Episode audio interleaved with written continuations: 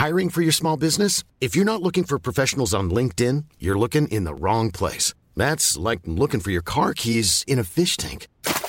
LinkedIn helps you hire professionals you can't find anywhere else, even those who aren't actively searching for a new job but might be open to the perfect role. In a given month, over 70% of LinkedIn users don't even visit other leading job sites. So start looking in the right place. With LinkedIn, you can hire professionals like a professional. Post your free job on linkedin.com slash people today. S'il vous plaît, mademoiselle, merci. Avec les chips.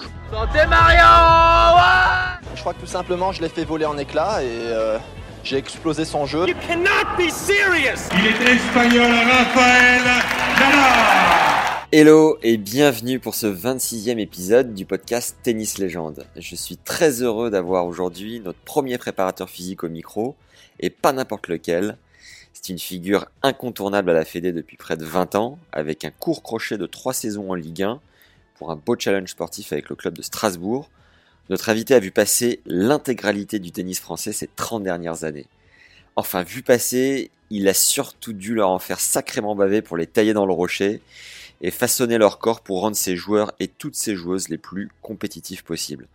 Il s'agit de Paul Quétin, encore un invité qui me faisait rêver quand j'étais plus jeune, toujours au bord du cours, généralement au soleil, à enchaîner les accolades suite aux victoires de ses poulains.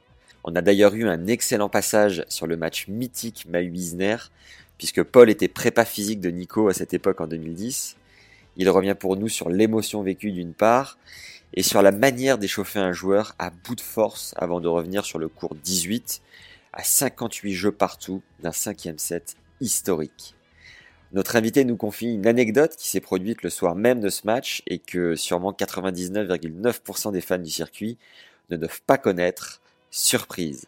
On a parlé des meilleurs prépas physiques du circuit qui inspirent Paul Quétin, comme Pierre Paganini qui forme un duo à succès depuis des années avec Roger, ou encore Matt Little et Andy Murray, et Jess Green qui est à la Fédé américaine.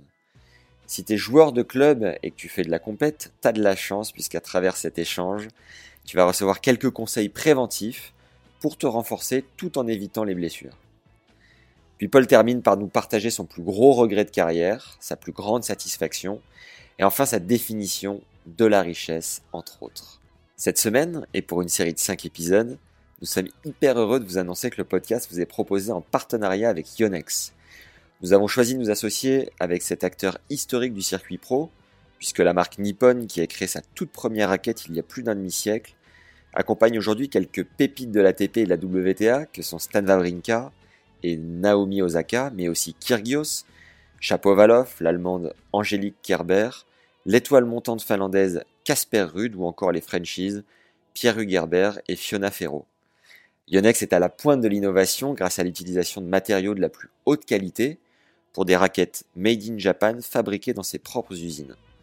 C'est donc la garantie de jouer l'acier et d'avoir du matos stylé en bonne légende qui se respecte. Si vous avez 4 secondes et demie et que vous voulez changer notre vie, mettez-nous 5 étoiles et un commentaire sympa sur Apple Podcast. Ça nous aide considérablement à faire connaître la chaîne et nous motive à vous régaler chaque semaine. La connexion saute et déconne légèrement, parfois on peut croire que je suis un peu stone, mais rassurez-vous, le contrôle antidopage n'a rien montré du tout. Et c'est sur cette excellente blagounette qu'il ne me reste plus qu'à vous souhaiter une belle découverte et une bonne écoute à tous. timing parfait, timing parfait. Paul, tu es originaire de Niort, entre Poitiers et La Rochelle. Tu as une licence de STAPS, sciences et techniques des activités physiques et sportives. Ensuite, tu es parti à... Non, c'est pas ça? Vas-y, vas-y, vas-y. Ouais. J'ai ma licence à Poitiers, mais après je suis parti à Dijon. J'ai fait ma licence à Poitiers, qui était une licence TAPS euh, classique. Ouais. Après, je suis parti à Dijon pour faire la. À l'époque, c'était une maîtrise. Maintenant, c'est un master 1. C'était une maîtrise entraînement sportif et haute performance. Pourquoi Dijon? Parce que là-bas, c'était d'abord un fief du tennis, et puis il y avait un certain Gilles Cometti. Alors pour toi, je ne sais pas si ça te parle, mais pour tous ceux qui sont dans l'entraînement physique, Gilles Cometti, c'est euh, un maître en matière de préparation physique. C'était un, un, des grands penseurs français de l'entraînement de physique. C'est un de ceux qui a un peu révolutionné l'entraînement physique. Il était prof à l'UFR SAPS de Dijon. Donc, euh, il y a beaucoup, beaucoup de préparateurs physiques dans le foot qui viennent de, de, de, de Dijon, parce que c'est un des centres névralgiques de la préparation physique en France. D'accord. Voilà. Voilà, je suis parti à Dijon pour faire ma, mon master en, enfin mon master 1 en STAPS. Et effectivement après, je, suis venu faire un DEA.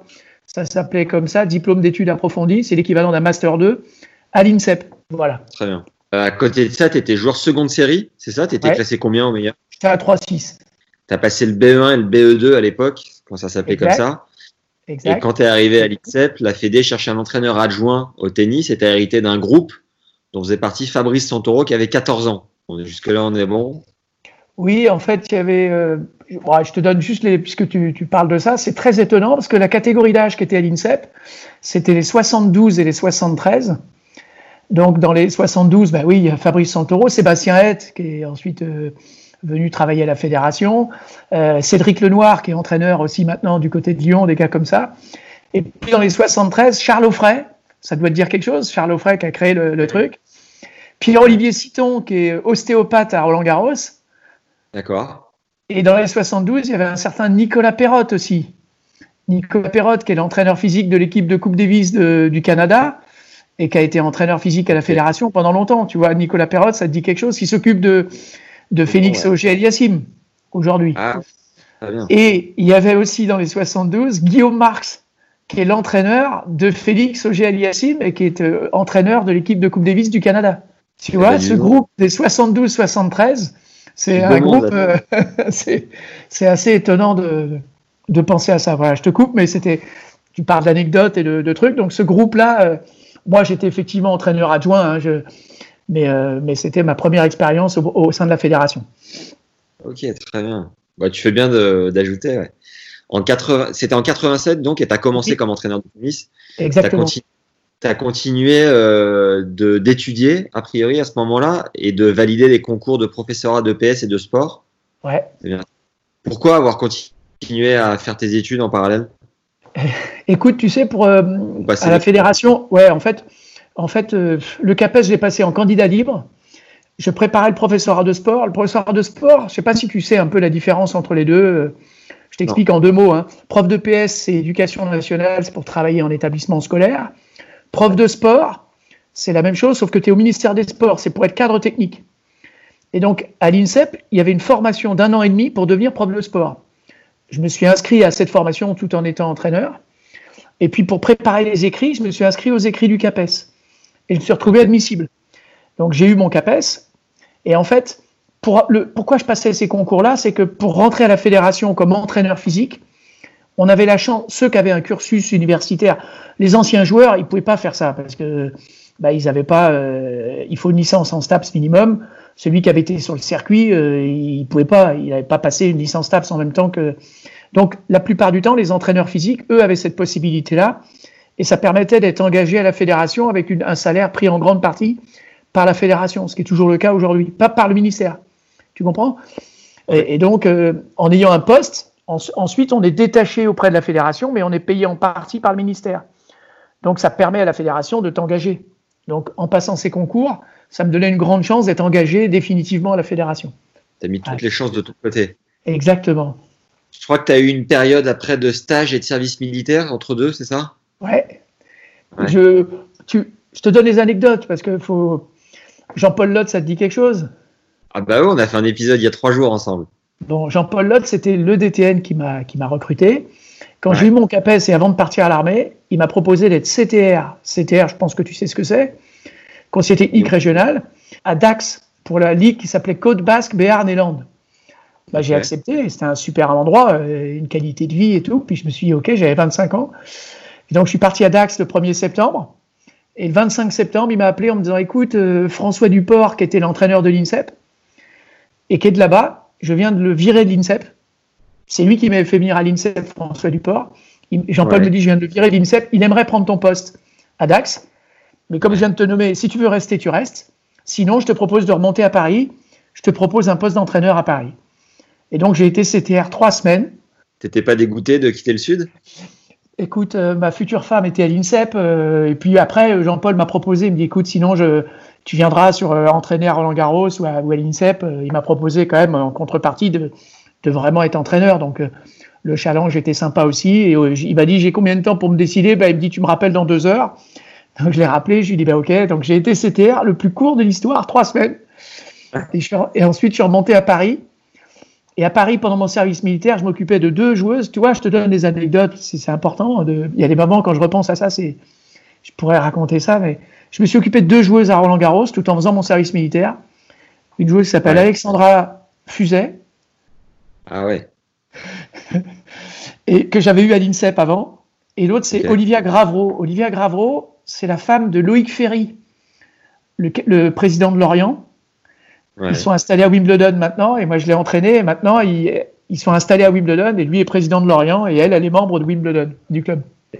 Mais comment tu as réussi à être détaché euh, pour euh, rester entraîneur pendant ton service militaire? En fait, j'étais, pendant trois mois, j'ai balayé les feuilles dans une base d'hélicoptère à, à Dax, Euh, et ensuite, quand je suis revenu à Paris, j'ai été nommé prof de gym à La Courneuve, dans un collège où aucun prof ne voulait rester, parce que c'était la zone. Ouais. Donc l'armée, ils m'ont dit, bah, toi tu restes là-bas, t'as pas le choix. Et donc quand j'étais prof de gym dans un bahut, et le- quand j'avais pas de cours, j'étais entraîneur à Roland. Ok, d'accord. Le TC Cournevien que je connais bien puisque j'ai gagné le tournoi il y a une dizaine d'années environ. Écoute, je t'ai coupé un peu, mais c'est pour te donner les détails de cette période-là. Bah voilà, très bien, comme ça on comprend mieux.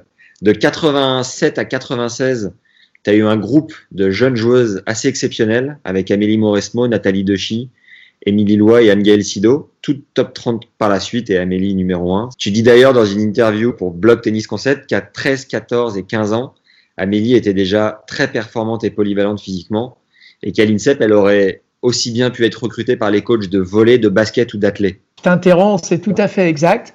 En fait, juste pour être précis, euh, tu vois, elles sont de 79 les filles. Donc moi, je les ai eues à l'INSEP de l'âge de 13 ans à l'âge de 15 ans. Donc je, l'ai eu de, je les ai eues 92, 93, 94. Moi, j'ai été entraîneur à l'INSEP de 89 jusqu'à 96, mais les filles, je les ai pas eues sur toute la durée. Après, elles sont parties à Roland Garros. Tu vois ce que je veux dire? Moi, je les ai eues pendant trois ans à l'INSEP. Ouais, Et après, les filles, voilà, je les ai retrouvées un peu plus tard. Et à l'INSEP, euh, vas-y. Mais sur cette génération-là, des 79, bah avant les 78, moi j'ai eu les Seb Grosjean, quand même ouais, des super générations. Avant c'était Nicolas Escudé. yes. J'ai eu à l'INSEP Seb Grosjean, Arnaud Di Pasquale, c'est toute cette génération-là qui était à l'INSEP et que j'ai retrouvé un peu plus tard à Roland. Ouais, c'est ce que j'allais, j'allais enchaîner avec ça en 96. Vas-y. Patrice, Patrice Dominguez te propose de venir à Roland au CNE. Et là, tu entraînes les joueurs et les joueuses euh, en passant de cadet ou junior à senior, du coup. Et c'est exactement des- ça. Les Nico Escudé, Seb Grosjean, Arnaud Di Pasquale.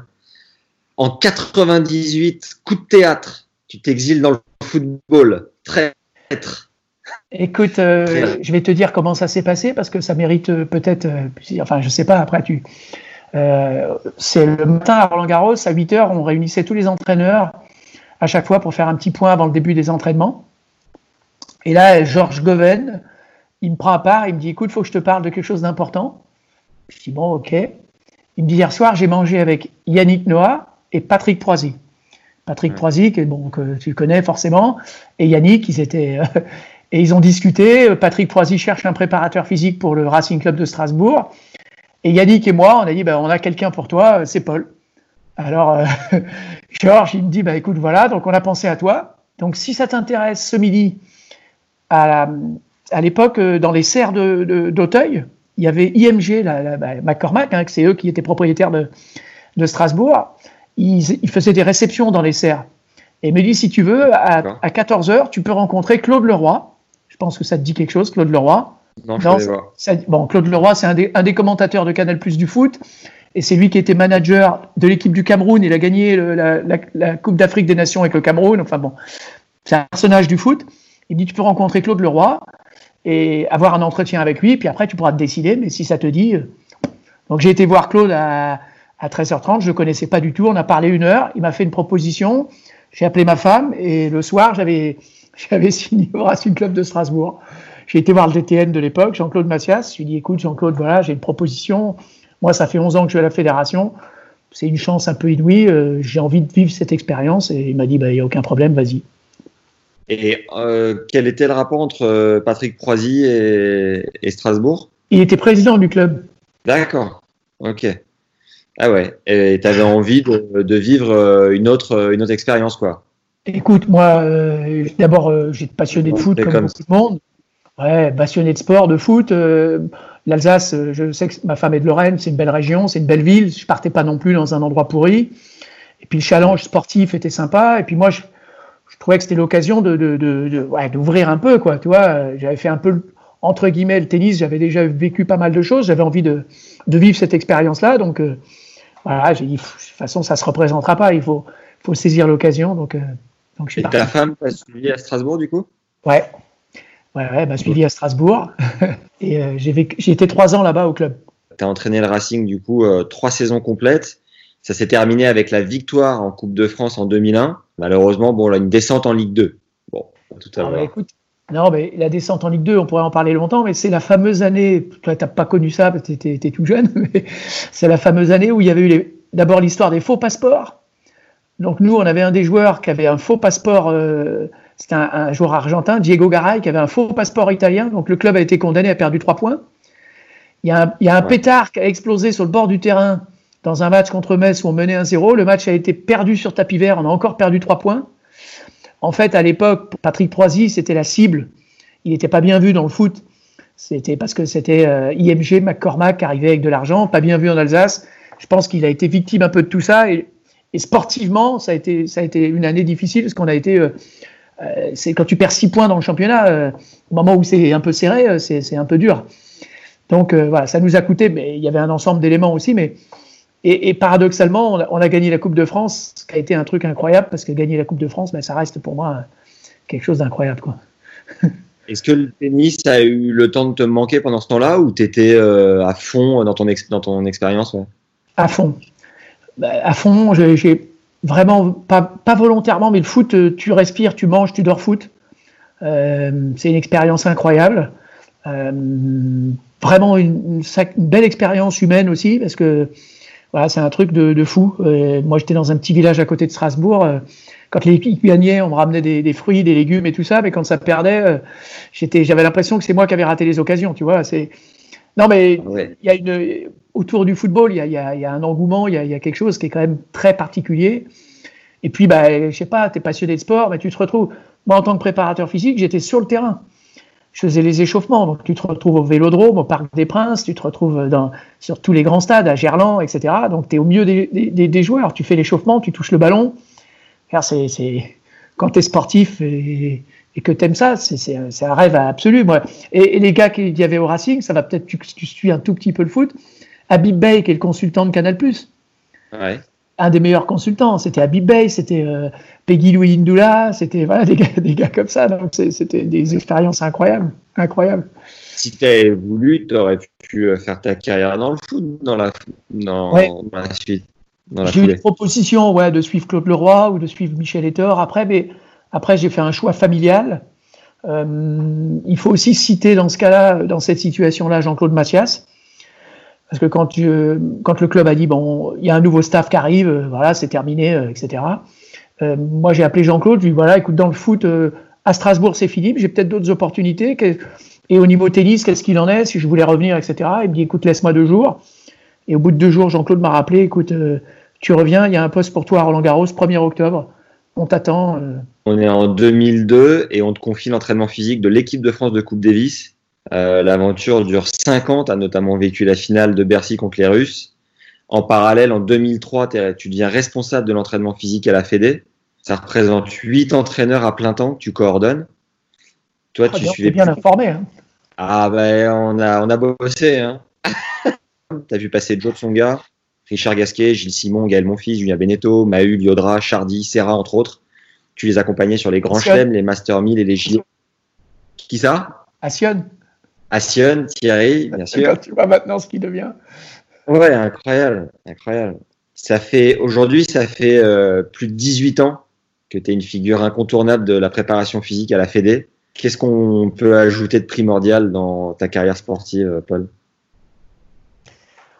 Écoute, euh, pff, moi je m'estime comme quelqu'un d'extrêmement chanceux. Euh, pff, je suis qu'un au départ, tu sais, en tennis, j'ai été champion de ligue junior, ça a été mon fait d'armes. Donc j'étais un modeste joueur de tennis. Voilà, j'ai fait mes études euh, comme comme d'autres euh, en STAPS. Et après, j'ai eu, l'opportunité et, après de, pouvoir vivre ma passion euh, au-delà de ce que j'avais pu imaginer, quoi. Donc j'ai eu pour moi une chance incroyable. Ensuite de pouvoir voilà avoir des, joueurs de cette qualité, des joueuses de cette qualité autour de moi. Moi j'ai essayé d'amener tout ce que je pouvais amener, ma passion, ça c'est sûr. Mais après, ces années sont passées tellement vite parce que quand tu as la chance d'aller sur le circuit, d'être aux côtés des joueurs et des joueuses dans des grands moments, les émotions que ça génère, c'est quelque chose d'incroyable, quoi. Chose d'incroyable. Aussi bien en, Coupe Davis ou sur des matchs, euh, des matchs en 5-7. Enfin, je sais pas, c'est des, choses incroyables quand Richard il, gagne 11-9 au 5e sur Vavrinka pour aller en demi à Wim ou qui ou qui bat euh, Raonic en 8e à l'US en, sauvant une balle de match. C'est des matchs de folie. Ou Gilles a fait des matchs en 5-7 incroyables. Ça, c'est des choses qu'on ne peut pas oublier. Donc moi, j'ai eu cette chance-là. Dernièrement, la Fed Cup, a été marqué au fer rouge. C'est presque un Graal quand tu vis ce métier depuis longtemps. J'avais fait deux finales de Coupe Davis, mais chaque fois la Coupe Davis, elle te passe sous le nez. Tu dis c'est pas possible, quoi. On va pas avoir pas réussir. Et là, cette Fed Cup, il y, a, tout eu pour tous les ingrédients. En plus, c'était la dernière version, enfin, formule de, la Fed Cup comme ça, gagner en Australie comme on l'a fait. C'est voilà, quelque chose qui est, gravé euh, au, fer rouge pour moi comme un souvenir incroyable. Mais j'ai du mal à faire le tri dans tous ces souvenirs simplement la chance d'avoir d'avoir fait le tour du monde, d'avoir euh, côtoyé aussi euh, bah, les grands joueurs. Parce que comme nos joueurs français s'entraînent aussi avec euh, Federer, avec Nadal, avec Djoko, de pouvoir côtoyer ces joueurs, côtoyer les entraîneurs. J'ai beaucoup de liens avec des collègues des différents des différentes fédérations que je côtoie depuis des années, donc des relations humaines et des, des, des choses vraiment très fortes. C'est ça que je retiens quoi. Moi, je prends le tennis comme une comme un prétexte pour vivre des choses euh, très très fortes, des émotions et des, choses fortes. Pour moi, c'est c'est pas une finalité, c'est vraiment un moyen de, de, bah de voilà de, de, vivre des choses comme ça. Et j'ai été euh, j'ai été payé au centuple sur ces dernières années. Quand tu étais joueur euh, junior, tu étais déjà euh, affûté et à la, pointe de tes capacités physiques ou pas du tout? J'ai jamais été un athlète exceptionnel. J'étais, un bagarreur. Je, enfin, bagarreur au sens euh, accrocheur du terme, ça c'est sûr. j'avais la réputation en Poitou-Charentes, ça n'a pas dépassé le cadre du Poitou-Charentes, mais de ne pas lâcher grand-chose. Par contre, euh, j'étais sans doute assez émotif, assez, euh, tu vois, j'étais assez dans le, pense beaucoup trop de, d'émotions, ça générait beaucoup trop d'émotions pour moi, donc ça a sans doute été un, un frein. J'ai pas non plus été un grand technicien, donc je pense que j'aurais jamais J'aurais jamais été un grand joueur, même si je m'étais entraîné 6 heures par jour. Mais par contre, euh, ouais, la passion du sport, c'est la passion du sport qui m'anime et la passion de, des gens aussi. Je pense que hum, ce que j'ai vécu avec les joueurs, notamment, euh, ils pourraient en parler, c'est tous les stages qu'on a pu faire, les stages de préparation, où on a vécu des choses très très fortes. Et je crois que c'est le ciment de la performance derrière. Après, euh, euh, je pense que ça les a aidés dans leur, dans leur trajectoire de joueurs d'avoir euh, d'avoir développé cette, euh, ces qualités-là, ces qualités humaines. Si on devait euh, faire le portrait robot du meilleur joueur qui a, les, qui a les capacités, les meilleures capacités physiques sur le circuit, tu prendrais le jeu de jambes de, de quel joueur actuel? On, a eu à un moment donné le, Big Four, bon, sont, quatre monstres à, leur, à leur façon. pour bien les avoir côtoyés, c'est quand on voit la finale Nadal-Djoko à l'Australienne, quand on voit, bon, euh, on a deux athlètes absolument exceptionnels, avec des profils différents en termes de gabarit, mais c'est pour moi l'optimisation de la performance physique d'un joueur de tennis. Federer, euh, on a toujours tendance à, valoriser davantage son aspect, ses aspects techniques, mais c'est un formidable athlète. Euh, à l'instar d'un Vavrinka, ils ont un peu la même, la même culture, la même formation physique tous les deux. Et puis euh, Murray, c'est le travail, c'est euh, la détermination, c'est c'est la bagarre, espèce de, de, voilà, il a développé des qualités. Je pense que c'est pas forcément le plus doué de, de, de tous, mais c'est un travailleur acharné qui a atteint aussi un niveau de, de couverture du terrain, de déplacement, d'endurance assez exceptionnel. Mais c'est pas le plus talentueux pour moi, mais, euh, mais, mais il a atteint aussi en termes de, de, de performance euh, athlétique pour un joueur de tennis, c'est assez exceptionnel. Mm. Donc c'est dur de c'est dur de, de, les dissocier tous les quatre avec leurs gabarits respectifs, même s'ils ont des, des, des, points communs. Ils sont tous finalement entre 1,83 et 1,88. Euh, ils ont des, des, points communs en termes de gabarits, mais ils ont développé une qualité de, de, couverture de terrain, de déplacement, d'endurance euh, absolument exceptionnelle. en termes d'ADN et de morphologie, le top du top, c'est d'être sec euh, comme un Joko, d'avoir un, un, bras euh, comme Rafa ou de se déplacer comme un chat comme Roger, d'avoir les trois Joko ne doit pas être loin du, de l'archétype idéal du joueur de tennis parce qu'on peut imaginer qu'il dépense un peu moins d'énergie qu'un Rafa mais c'est aussi dans sa manière de jouer, c'est pas simplement dans sa qualité athlétique, hein, c'est aussi sa technique qui lui permet de, de dépenser moins d'énergie. Il a été peut-être moins blessé dans sa carrière qu'un Rafa. Peut-être que c'est ce qui va lui permettre de durer un peu plus longtemps, quoique, parce que Rafa, on se disait toujours qu'il allait, il allait devoir arrêter, mais il est toujours là. Donc, euh, donc voilà, je pense que peut-être le, profil type, c'est peut-être effectivement Joko, mais euh, finalement, un, un Federer qui a d'énormes qualités en bas et qui est relativement léger en haut et relativement euh, très relâché, etc., il n'est pas non plus très loin de, du prototype parfait du joueur de tennis. Quoi. Et d'un point de vue de la nutrition, tu fais des plans aussi euh, aux joueurs de la Fédé ou ils s'en réfèrent à caler sur la diététique quand tu gères ce segment-là? Alors c'est une bonne, une bonne question. Écoute, euh, de par mon rôle à la fédération, c'est aussi un, un, point important. J'essaye de rester, entre guillemets, dans, à ma place et dans mon domaine. Et on s'est vraiment bien réparti les rôles. Tout ce qui est alimentation, tout ce qui est diététique, c'est le corps médical. Pour deux raisons. Un, parce que c'est leur spécialité, plus que moi, même si j'ai les connaissances. Et deux, pour se prévenir par rapport au dopage. C'est-à-dire que moi, je ne remplis jamais une bouteille d'un joueur, même une boisson de récup, euh, je, lui, je pourrais lui préparer ses boissons. Il y en a qui le font sur le circuit. Nous, on le fait jamais, jamais, jamais. Et je donne pas un médicament, je donne rien à un joueur. Et on peut discuter de diététique, etc. Mais euh, les, boissons de récupération, les boissons d'effort, par exemple, qui sont l'aspect, je dirais, le plus, le plus proche de mon domaine, je ne le gère pas pour des raisons simplement pour me préserver moi. Et que si le joueur par hasard était euh, contrôlé positif euh, à un moment ou à un autre, qu'il puisse pas dire ouais mais c'est Paul qui m'a préparé ma boisson, euh, je sais pas ce qu'il a mis dedans, etc. Donc c'est à la fois pour protéger le joueur en, ne faisant pas de conneries, et puis pour me protéger moi, les joueurs et les joueuses le savent, je, n'ai aucun lien avec eux par rapport à ça. Ce qui ne m'empêche pas, euh, bien sûr, euh, dans les discussions, de, le, de veiller à ce qu'ils ne bouffent pas n'importe quoi les veilles de match, euh, le midi avant le match, etc. Ça c'est le côté très pratique pour moi. Mais l'aspect diététique purement, suivi diététique, prise de sang avec le médical et pour savoir s'ils doivent euh, prendre tel ou tel type de complément ou autre, ça c'est absolument pas moi. Toi, tout ce qui est indice de masse grasse et compagnie, euh, c'est pas ton regard. Si, c'est pas pareil. C'est-à-dire que je peux être avec le médecin en, en euh, informé de, des indices pour savoir ouais. euh, où ils en sont. On peut avoir une discussion pour dire bah, attendez, et je vais voir moi Bernard Montalvan ou truc pour lui dire bah, j'aimerais bien que tel joueur ou telle joueuse, est-ce que tu crois pas qu'il y, y, a quelque chose à faire pour qu'il perde un peu de poids ou qu'il prenne un peu de masse? Ça, on en discute. Ouais. Mais sur, sur le, le, le, comment faire, ça, c'est pas moi. En période de confinement, comme ça, tu euh, as des petites astuces, remplacer les pâtes, parce que a priori, j'ai l'impression que le riz est moins euh, vecteur de développement de gras, non? Est-ce qu'il faut remplacer des trucs? Qu'est-ce que tu, qu'est-ce que tu conseilles?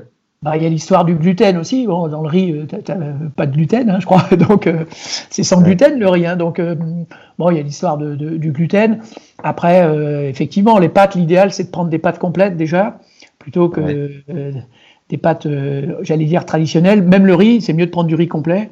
Il faudrait prendre du pain complet. Voilà, ça, c'est en termes de fibres et en termes de diététique, c'est sûr, c'est surtout mieux et c'est sûrement mieux de prendre du, des choses complètes plutôt que des pâtes euh, classiques. Mais après, bon, en ce moment, euh, on a fait deux séances de, de, de, home fitness avec les filles de Fed Cup, plus ouais. pour euh, garder l'esprit et, et, garder le, le, le moral que d'améliorer les qualités, parce que on ne sait même pas quand est-ce que ça va rejouer. Mais aujourd'hui, euh, ce qui est important, c'est que chacun garde la santé physique et morale.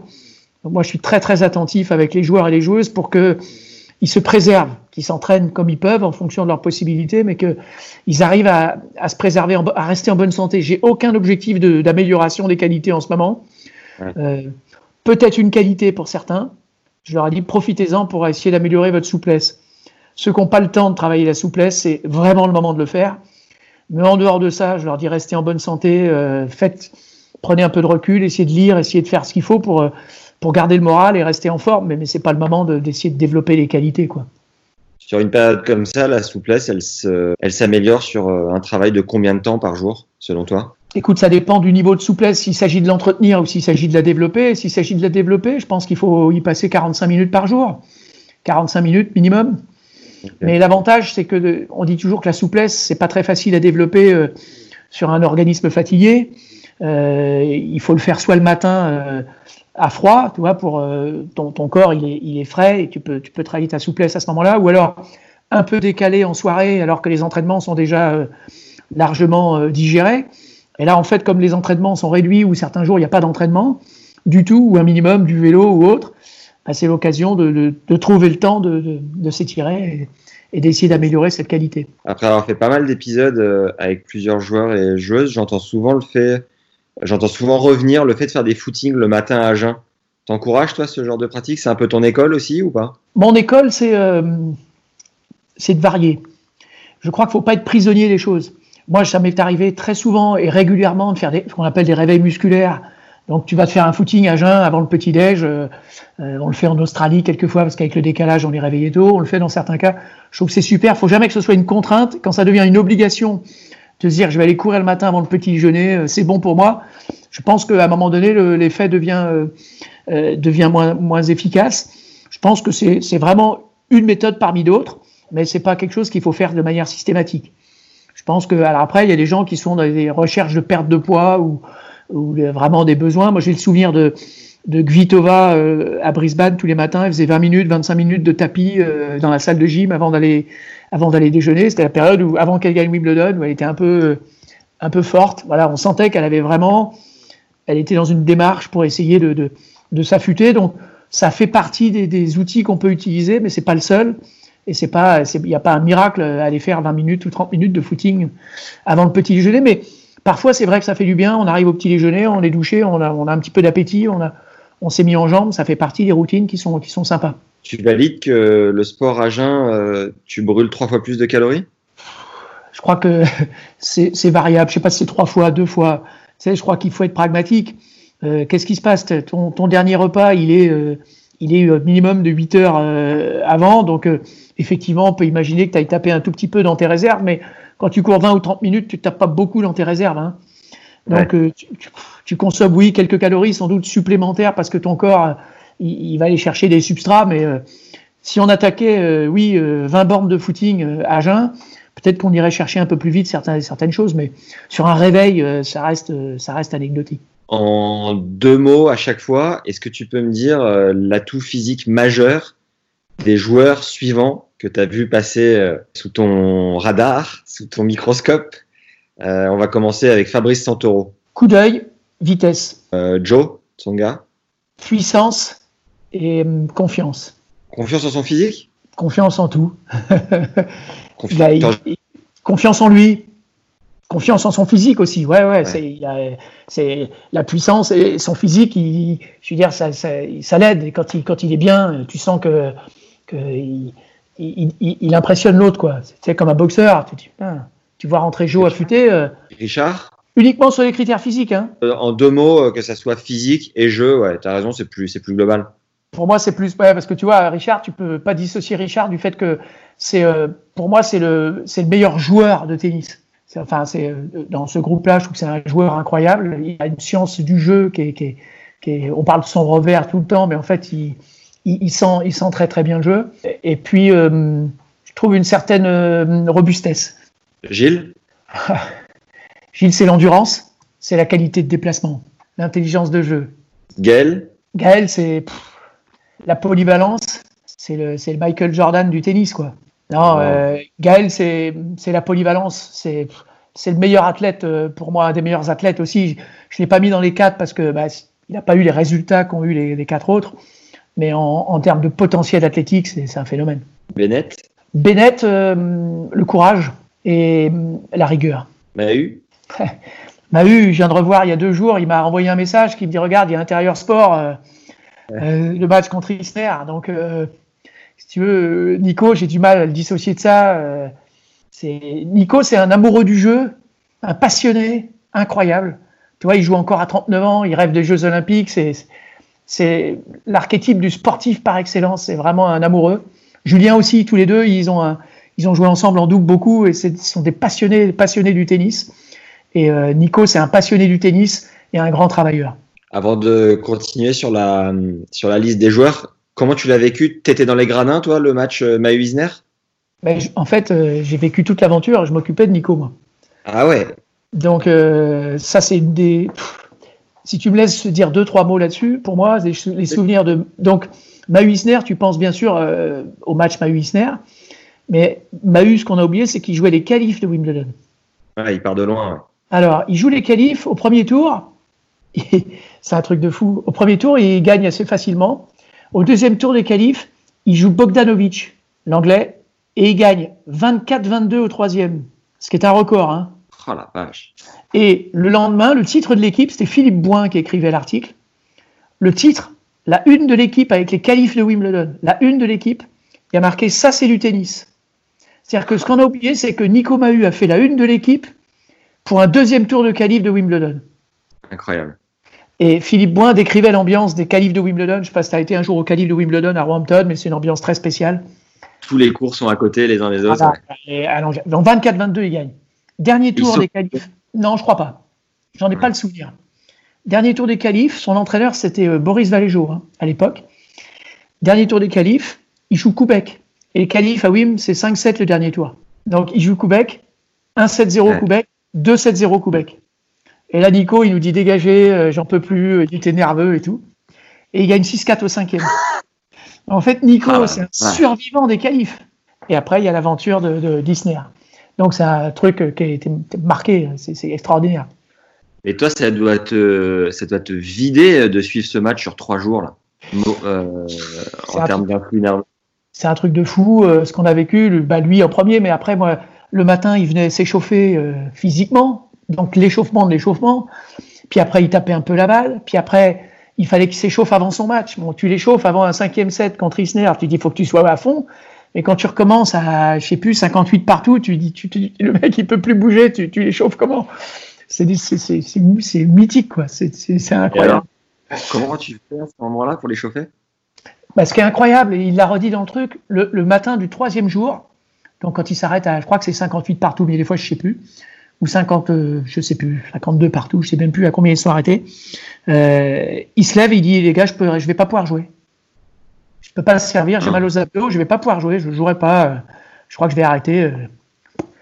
Et donc il s'échauffe, il tape un peu la balle, 10 minutes, à, à Rangui, là, le terrain les terrains d'échauffement, on fait l'échauffement physique, il a mal partout, il me dit je suis, je suis rôti. Et quand il est rentré, après on s'est échauffé pour son match, moi je voulais juste qu'il qu soit capable de servir. Et il a dit sur le truc, hein, il dit quand je suis rentré sur le terrain avec l'ambiance, l'adrénaline, j'ai servi, premier coup, j'avais plus, plus mal du tout. mais, mais je vais te raconter un truc. Et je ne sais pas si tu sais ça, mais c'est des trucs de fou. Il joue sur le cours 18. D'accord? Ça, tu sais. Ouais. Il, ter il, termine son match. Donc, bon, il est mort. Il arrive au vestiaire. Ce que les gens ne savent pas ou que les gens ont oublié, c'est qu'il doit jouer en double avec Arnaud Clément le soir même. Oh la vache. Entre deux Anglais. Donc Arnaud Clément va voir le juge arbitre. Il dit bah, Vous reportez le match à demain. L'arbitre, il dit Non, vous déclarez forfait, mais vous êtes obligé de vous présenter sur le cours. Arnaud Clément, il dit, mais attends, il vient de jouer 11h30, il vient de jouer 11h30, vous ne pouvez pas demander à Nico Mahut de retourner sur le cours ce soir. Le Jarabit, il dit, bah, vous faites comme vous voulez, mais vous êtes forfait. Et il était fou de rage, Arnaud Clément. Et Nico Mahut, une heure après, il était de retour sur le cours 18. Personne ne le sait, ça. Personne n'y a pensé à ça. On n'en parle jamais de ça. Il est retourné sur le cours. Il a joué en le... double avec Arnaud Clément. Ah ouais. Il le soir, match? il a joué. Et la nuit arrivait. Et Arnaud Clément, il a tout fait pour poudrer le match, pour le faire durer. Au bout de trois minutes, il s'arrête, il appelle le, le, le kiné. Euh, il a essayé de tout faire pour que la nuit arrive et que le match soit arrêté. Et il a réussi à gagner du temps. Ils ont perdu le premier 7-6. Oh. La nuit est arrivée. Le match a été arrêté à 7-6 pour les Anglais. N'oublie pas qu'à Wimbledon, le double, c'est 3-7 gagnants. Ouais. Match arrêté. Et le lendemain, Nico n'a pas pu rejouer. C'était fini. Le lendemain, Nico ne pouvait plus jouer. C'était fini. Le dernier jour, à la fin du match, quand il a perdu, 70-68, il a perdu, il rentre au vestiaire, il pleure, il se douche tout habillé, il ne sait plus où il habite. Il ne sait plus où il habite. Il sait plus où il habite. Il est, il est complètement perdu. Il, il dit des conneries, l'autre, l'autre pareil, il ne plus. Il, il explose nerveusement, physiquement, tout lâche. Mais une heure après, il se rhabille et il retourne sur le cours. Et comment tu l'expliques ça? Là, c'est, je sais pas, c'est comme les gens qui, qui malheureusement euh, ont un accident et sont capables de marcher quelques mètres avec euh, une triple fracture. je sais pas, l'adrénaline, le, il est dans un état second. Et il, doit sécréter des choses là. Je sais pas, c'est hallucinant. Mais après, par contre, donc la preuve, c'est qu'il tient, il tient, et le lendemain, il peut plus bouger. Et il se non plus. C'est fini. Tu vois, le, tu tiens avec le truc, et puis le lendemain, c'est fini, quoi. Chaos technique. Et, toi, ta manière de vivre le match, tu arrives avec le temps à, rester serein ou tu les vis toujours avec autant d'intensité, de pression intérieure? Comment tu Est-ce que tu es du genre à bouillir sur ta chaise? Ouais, je suis du genre à bouillir. Ouais, c'est dur. C'est dur. Tu essaies de moins montrer parce qu'avec le, temps, euh, euh, tu, de, tu deviens un peu superstitieux. Donc, il faut, essayer de trouver les moyens de gérer tout ça. Mais je pense qu'on est tous pareils sur le côté. C'est très dur tu peux pas, tu peux pas, euh, tu peux pas euh, dépenser l'énergie. Tu te mets debout, assis, euh, t'encourages, mais, mais nerveusement, c'est compliqué. Hein. C'est compliqué. Hein. Ouais. Alors juste pour terminer avec la liste de joueurs, on en était à Mikael Yodra. Mikael Yodra, un bras exceptionnel, un, vrai, un vrai talent, un acrobate. Bah, une, race en fait de joueurs qui a un peu disparu, de serveurs volleyeurs une patte gauche, une, volée exceptionnelle. Euh, voilà, c'était un, un, sacré, euh, un sacré loustique aussi en dehors du cours. Jim Charlie Ah, Jim. Beaucoup d'affection pour, pour Jim. J'ai vécu les premiers tournois de Roland avec lui, euh, puis son entraîneur Fred Fontan. moi, je l'ai eu comme cobaye quand j'ai passé le, le brevet d'état tennis. Tu vois, l'histoire du tennis, c'est un truc de fou. Fred Fontan, euh, qui aujourd'hui s'occupe de Félix Auger-Aliassime. Fred, c'est quelqu'un que j'aime bien, et donc c'était à l'époque où c'est Fred qui s'occupait de Jérémy. Euh, Jérémy, c'est euh, c'est quelqu'un, un affectif, mais bah, c'est. J'essaie de résumer, c'est pas facile. Jim, il disait. Le, le, truc de Fred Fontan, c'était toujours plus sain. Donc le plus sain, c'était service coup droit. Service coup droit. Donc je crois que je peux résumer Jim à service coup droit. Flo Serra Ah, Flo Serra. Euh, euh, il a lutté beaucoup contre ses démons toute sa carrière, mais euh, la gentillesse et, et, le sérieux. Thierry Assion Bif. la puissance et je pense l'intelligence aussi. Euh, bien sûr, l'intelligence, mais euh, l'ambition. Chez les filles, du coup, euh, là en ce moment, tu as, l'équipe de France de Fed Cup, donc Caro Garcia. comment dire Caro Garcia? L'athlète, belle athlète. Christina? Je la rapprocherai de Jo. Christina, c'est une, une, main, enfin, toucher à une, une, Hey, I'm Ryan Reynolds. At Mint Mobile, we like to do the opposite of what Big Wireless does. They charge you a lot, we charge you a little. So naturally, when they announced they'd be raising their prices due to inflation, we decided to deflate our prices due to not hating you. That's right. We're cutting the price of Mint Unlimited from $30 a month to just $15 a month. Give it a try at mintmobile.com slash switch. $45 upfront for three months plus taxes and fees. Promote for new customers for limited time. Unlimited more than 40 gigabytes per month. Slows. Full terms at mintmobile.com. une très grande euh, habileté et euh, une, énorme confiance. Christina, pour juste dire un petit mot sur Christina, Christina, elle, euh, elle a, elle a des, des, traits d'une championne dans le sens où elle, est, elle a cette confiance en elle, elle est, elle est, elle est étonnante pour ça, quoi. Avec les bons et les mauvais côtés de ce, ce type de, de, comportement, mais c'est vrai que c'est impressionnant. Elle est très très sérieuse dans sa préparation, elle est, elle est à fond. Puis bon, ses parents sont des sportifs, c'est une sportive. Hein. Pauline Parmentier Ah, Pauline. Pauline, c'est euh, c'est la partenaire idéale. Et euh, c'est l'humanité qui la caractérise. C'est une fille extrêmement humaine, extrêmement euh, pleine de valeur. Et Alizé Alizé, c'est la détermination exceptionnelle. Détermination exceptionnelle. Dans, dans les générations d'avant, en femme, tu as eu, en fille, tu as eu Amélie aussi, du coup oui. Amélie en deux mots. Ah, Amélie, c'est une athlète exceptionnelle. Alors, tu vois, je parlais de Caro, euh, mais euh, ouais, c'est Amélie, c'était une athlète exceptionnelle et puis euh, une, une, sportive par excellence, vraiment. Tu vois, Je pense qu'elle aurait pu réussir dans n'importe quel domaine. À l'époque, c'est ce qui, c'est ce qu'à l'INSEP, les gens avaient bien ressenti, mais elle avait, elle avait, elle a ça. C'est une sportive, tu vois. Elle a fait le marathon après. Elle, elle respire le sport. J'ai eu Euh, Nathalie Dechy aussi, tu vois. Mais Nathalie Dechy, c'est plus le sérieux, la- le travail, mais c'est pas, voilà, c'est pas une sportive au même sens du terme. Et Émilie Loa? Ah, Émilie. Émilie, tu sais qu'on la perdait dans le bois quand on faisait les footings avec elle. hein. Et maintenant, c'est elle qui arrête pas de courir. Une super patte gauche. et Anne-Gaëlle Isido Euh, ouais, c'était aussi une super patte gauche, un super bras, gauchère. euh, ouais. Différent, c'était moins en subtilité qu'Émilie. C'était plus dans la qualité de frappe, une frappe de balle euh, gauchère. Et toi Quoi, moi bah, bah toi Moi, comme- Pas de gauche, pas de gauche, euh, des parents euh, sportifs. euh. Est-ce que que t'es méga affûté? Est-ce que tu continues de faire beaucoup de sport ou? Écoute, tu vois, je suis en confinement, mais j'ai la chance d'être à la campagne. Donc, euh, je, les premiers jours, bah, je suis près de la forêt de Rambouillet, je partais faire des. Je suis un, un fou de vélo, de VTT. Ouais. J'aime pas le vélo de route, je supporte pas parce que j'ai peur des bagnoles. Par contre, je peux me faire des grandes, grandes sorties en forêt pendant des heures. J'adore ça. Vraiment un sentiment de liberté. Puis voilà, je trouve que bon, c'est adapté aussi. J'ai plus 20 ans, donc c'est adapté. Euh, je cours moins que je courais forcément. Là, j'ai un vélo d'appartement, donc j'en fais une heure tous les jours. Et, euh, et je vais tous les jours, je sors tous les jours aussi. Donc, ouais, je- je- j'essaie de m'entretenir, mais bon, après, tu peux pas être et avoir été. Hein. À un moment, on a vu euh, tous les joueurs avec des élastiques pour s'échauffer sur les cours. Après, tu as des, euh, des plateformes vibrantes aussi. Quel œil tu regardes toi, toutes ces nouveautés qui apparaissent euh, et qui disparaissent parfois au fil des années? La Powerplate, euh, je vais te donner une anecdote. Au moment où ils ont développé les, les plaques vibrantes, on va pas donner de marque, on dit, il y en a un qui nous dit, il y a une, une boîte qui nous dit, ben, nous, on vous en amène, on la met à disposition chez vous, on vous l'amène. Et donc, à Roland Garros, ça arrive un, colosse, des épaules comme ça, il prend la truc, il la soulève, c'était très très lourd, il me l'installe. Et il me dit, vous avez quoi comme machine? Je lui montre un peu, il me dit, oh, il me dit, vous savez, dans deux ans, vous aurez plus que, ça. Vous aurez plus que des plaques vibrantes, ça peut tout faire. Ah bon?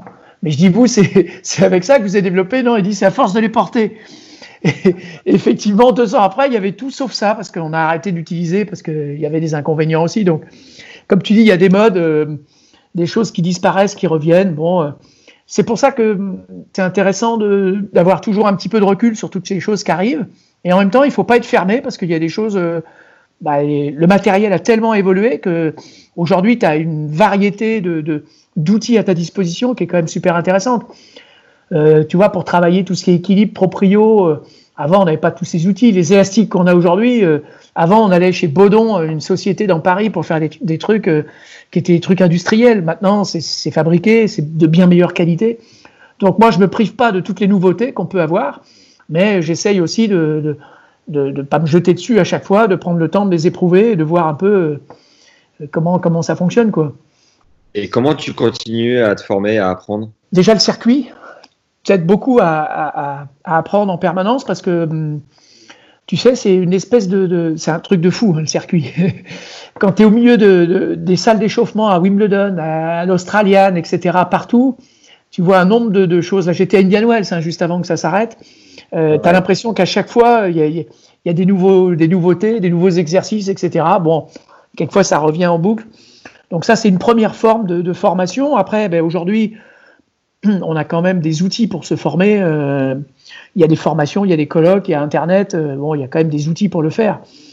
Et puis finalement, je vais te donner aussi une autre recette pour se former. C'est qu'on avait mis en place un diplôme d'entraîneur physique à la fédération. Moi, je l'ai animé pendant 10 ans. Et en fait, quand tu dois former les autres, ça t'oblige à te à réajuster tes contenus et à te former toi-même pour actualiser tes connaissances. Parce qu'au moment où tu dois euh, former d'autres, au moment où tu dois essayer de les mettre sur, sur, sur papier, enfin vraiment euh, les formaliser, bah, tu, tu, dois te poser les questions toi aussi sur tes contenus.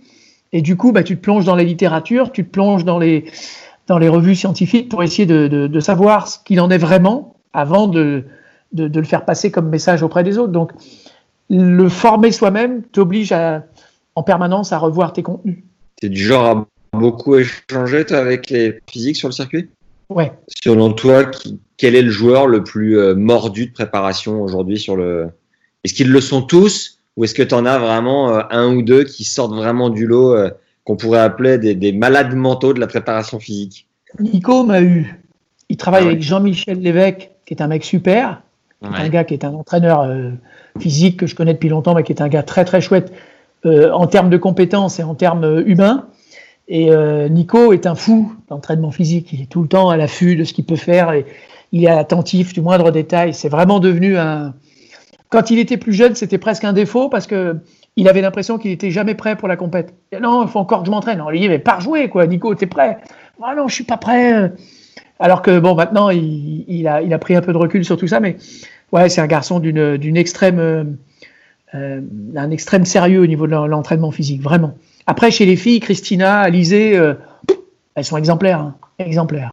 J'ai fait un épisode avec Jean-Claude Perrin, qui était euh, dans l'athlé et puis qui a accompagné euh, Yannick, entre autres, à un moment donné. Qu'est-ce que tu pensais de cette approche à cette époque-là où, où les forgés, Yannick et les joueurs de cette génération ont pu aller chercher un peu des, des infos dans l'athlé comme ça? Écoute, quand je suis rentré, quand je suis arrivé à Roland Garros, Patrice Dominguez m'a fait venir parce qu'il y avait deux entraîneurs physiques à la fédération, Jean-Claude Perrin et Frédéric Roche. Frédéric Roche, c'est celui qui avait formé Tulane, Forget, Lecomte à l'INSEP, etc. Et Frédéric, c'est un, prof de PS qui est extrêmement rigoureux, très cartésien, etc. Et de l'autre côté, j'avais Jean-Claude. Et je crois que finalement, je me suis inspiré un peu des deux, parce que je pense que la vérité, elle est un peu entre les deux. Euh, Jean-Claude, on partait dans la forêt, on montait aux arbres, on faisait des tractions, des... Ça, partait dans tous les sens. Mais par contre, c'était un garçon, enfin, c'était un, homme profondément humain qui. Et on arrivait dans la forêt, il te disait, il s'arrêtait au milieu de la forêt comme ça. Il y avait un hélicoptère au-dessus. Il dit Vous entendez l'hélicoptère? On s'arrêtait tous. Il disait ne pensez pas à la machine, pensez à l'homme aux commandes. Et puis il repartait. Tu sais, c'était que des trucs comme ça, quoi. Donc, euh, il, avait le verbe, le verbe fort, et, c'était quelqu'un, voilà, qui amenait une énergie incroyable. Et Fred, il amenait plus la rigueur. Et je pense que l'entraînement physique, ça peut pas être que euh, aller dans la forêt et soulever des, des troncs d'arbres et faire des tractions, comme faisait Jean-Claude. Et ça peut pas non plus être quelque chose de tout le temps carré. À un moment donné aussi, il faut euh, faut sortir, faire des intermittents durs qui sont pas toujours euh, hyper rationnels. Tu vois, je pense que on a besoin de se nourrir des deux, surtout quand on s'entraîne tous les jours. Je vais te citer une anecdote sur Jean-Claude, une deuxième. on était en réunion des entraîneurs, tous ensemble. Il y avait Patrice Agelower qui intervenait, etc. Et à un moment donné, Jean-Claude se lève et il dit une phrase incroyable que j'ai jamais oubliée. Il dit mais une fois de plus, on est en train de confondre l'entraîneur des champions avec le champion des entraîneurs. Et il s'arrache. Et à quel moment il a sorti ça ben, Il a sorti ça parce que il dit, il dit, c'est pas parce que, c'est à la limite quand, on dit ça, est-ce que Tony Nadal c'est le meilleur entraîneur du monde? Ou est-ce qu'il a eu la chance d'avoir le meilleur joueur du monde? Euh, Est-ce que, tu vois, euh, c'est le joueur qui fait l'entraîneur et c'est pas toujours l'entraîneur qui fait le joueur. Donc lui, il, voulait relativiser un petit peu tout ça en disant, bah, oui, ok, c'est bien d'écouter euh, euh, le meilleur entraîneur du monde parce qu'il entraîne le meilleur joueur du monde, mais c'est pas forcément. C'est peut-être Georges Degnaud. Tu connais Georges Degnaud Tu as entendu parler de Georges Degnaud Oui, bien sûr. Euh, Georges Degnaud, il disait que le, son plus grand exploit, c'était d'amener. il avait amené un joueur à moins 15. Il ça, c'est c'est mon plus grand exploit dans toute ma carrière, parce que ce joueur-là, il était nul et je l'ai amené à moins 15. Et c'est bien plus fort que d'avoir amené Guy Forget à être numéro un mondial en double parce que Guy avait du talent, Guy il avait voilà. Tu vois, c'était pour relativiser. Jean-Claude, c'était ça sa phrase. Est-ce qu'il t'arrive de prendre un joueur sur le circuit en exemple auprès de tes joueurs justement, et si oui, lequel? C'est pas très facile. Euh, tu sais, les joueurs sont euh, orgueilleux et, euh, le, le, mental joue un rôle important. Donc il faut toujours faire attention quand on fait des comparaisons, mais parfois c'est plus des moments précis où tu vois. à ce moment-là de l'année, voilà, lui, il est en train de faire ça. Regarde, moi, j'ai pris l'exemple une fois sur Tsitsipas, euh, juste après Roland. C'était avec Corentin Moutet à l'époque. Je sais que Corentin sortait de son tournoi à Roland. Ah, il me dit, il faut que je coupe pendant quelques jours. Euh, je suis crevé, ça m'a vidé le tournoi et tout ça. Et on est arrivé dans la salle de gym et il y avait euh, Tsitsipas qui s'entraînait. Euh, Tsitsipas qui l'a battu six mois plus tard en finale à Brest. Mais, et Tsitsipas, il était en train de bosser son physique pour préparer Wimbledon. Dès le lendemain de sa défaite, il était au taquet. Tu vois, et donc, euh, et tu vois aujourd'hui passe où il est, quoi. C'est exceptionnel. Et ouais, là aussi, c'est un garçon très travailleur. Euh, qui est à fond dans son truc. Et parfois, bah, il y a des moments où tu, peux t'inspirer de, de, certains joueurs comme ça. Euh, mais c'est plus des, moments précis où tu vois, où tu passes à côté d'un cours, tu t'arrêtes avec le joueur et tu regardes, regarde comment il s'entraîne lui. Euh, quand Nadal a joué l'équipe de France de Coupe Davis à, c'était à Cordoue, tu sais, la, demi-finale, il, venait de gagner l'US Open, il est arrivé, je crois qu'à 10h le matin, il était sur le cours. Ah, tu vois, donc bah, c'est Rafa, quoi. Donc dans ce cas-là, si tu passes à côté, bah, tu dis regarde, il n'y a même pas besoin de faire de commentaires. Ou quand les joueurs, euh, euh, après un entraînement à Roland, après un match à Roland, quelquefois ils vont taper ou ils vont courir, euh, quelquefois tu les croises, bah, tu dis regarde. Et derrière, comme tu dis, c'est la face cachée, mais, mais derrière, il y a du boulot. Ou le matin, moi ça m'arrive, on, on, part au tournoi en voiture, et puis tu t'aperçois que tu doubles un joueur qui va au tournoi en courant. À Miami, à Miami, c'était souvent le cas parce que pour aller jusqu'à Kebisken, avant, tu passais le pont, c'était très long. Nous, souvent, on revenait en courant, mais tu as des joueurs qui y allaient en courant. À Cincinnati, c'est pareil. Pour revenir du club jusqu'à l'hôtel, tu as 50 minutes de course. chaque année, on le fait, mais tu as des joueurs, hop, tu es en plein cagnard. Il fait 40 degrés l'été à Cincinnati. Les mecs, ils, hop, ils se font la ligne droite, là, les 50 minutes de footing pour rentrer. Bah, tu bah, tu bah, avais David Ferrer, hein, qui, était, euh, qui était un dingue là-dessus, tu vois. Quand les mecs sont... Bah ouais, mais hein. quand, quand les mecs sont fatigués et puis que tu vois lui qui va courir le matin à, l'aube, ben, tu dis ok, j'ai compris. Qu'est-ce que tu penses des associations comme euh, Agassi et Gilles Reyes ou Roger et Pierre Paganini? Je ne les mettrai pas sur le même plan. J'ai beaucoup beaucoup de respect pour, pour euh, Paganini que je connais depuis longtemps, qui est un, vrai euh, un vrai très très bon dans le sens où je pense c'est un mec intelligent qui a, qui a, su adapter au départ. Il n'est pas du tout du monde du tennis il a su adapter les contenus euh, de manière euh, vraiment pertinente. Il a, c'est un de ceux qui a réussi à programmer l'entraînement pour les joueurs euh, et à leur faire comprendre que s'ils arrivaient à couper pendant trois semaines, un mois pour se préparer, bah, il sera mieux pour les grands rendez-vous. Il a vraiment développé leur qualité. Je trouve que c'est un super entraîneur. Gilles Reyes, je suis un peu moins, fan parce que bah, pense qu'il y a quelques zones d'ombre autour de, la préparation de, d'Agassi. Je pense que quand il s'est occupé aussi de Verdasco ou de, ou de Bagdatis, ils ont pris beaucoup de masse musculaire en peu de temps. Je suis un peu moins fan de son école, sans forcément porter d'accusation directe, mais je suis un peu moins fan d'un Gilles Reyes. Je pense que, par exemple, en préparateur physique, je citerai plus un Matt Little, quel petit bonhomme qui a accompagné Murray toute sa carrière et qui l'accompagne encore aujourd'hui, qui est un entraîneur physique de la fédération anglaise, qui est un gars exceptionnel. Ou euh, Jess Green, qui s'occupe aujourd'hui d'Alexander Zverev, après s'être occupé aussi de, Murray. Voilà, pour moi, ça c'est des modèles d'entraîneurs physiques. C'est des, gars que j'estime beaucoup. Ben, je les mettrais plus, voilà, Paganini, euh, Matt Little, euh, Jess Green, Satoshi, qui est l'entraîneur de la Fédé américaine. Voilà, des, des, gars de grande qualité. Le tennis, reste un sport assez traumatisant pour le dos, les articulations, entre autres. Quelles sont tes recommandations là-dessus, à part se mettre au paddle? Tu parles pour des personnes un peu plus âgées ou, pour des jeunes enfin? Bah pour tout le monde, pour euh, en termes de prévention, parce que au final, euh, les, blessures peuvent ressortir beaucoup plus tard, ou enfin, tu vois, ça peut fragiliser quelque part. Comment tu comment tu recommandes la, la gestion? La gestion, c'est d'avoir quelque chose qui soit équilibré, adapté. C'est-à-dire, euh, on joue deux fois par semaine. Euh, c'est pas la peine de se poser trop trop de questions sur l'entraînement physique à côté. Il faut rester en bonne forme, aller courir, faire du vélo, il n'y a pas de problème.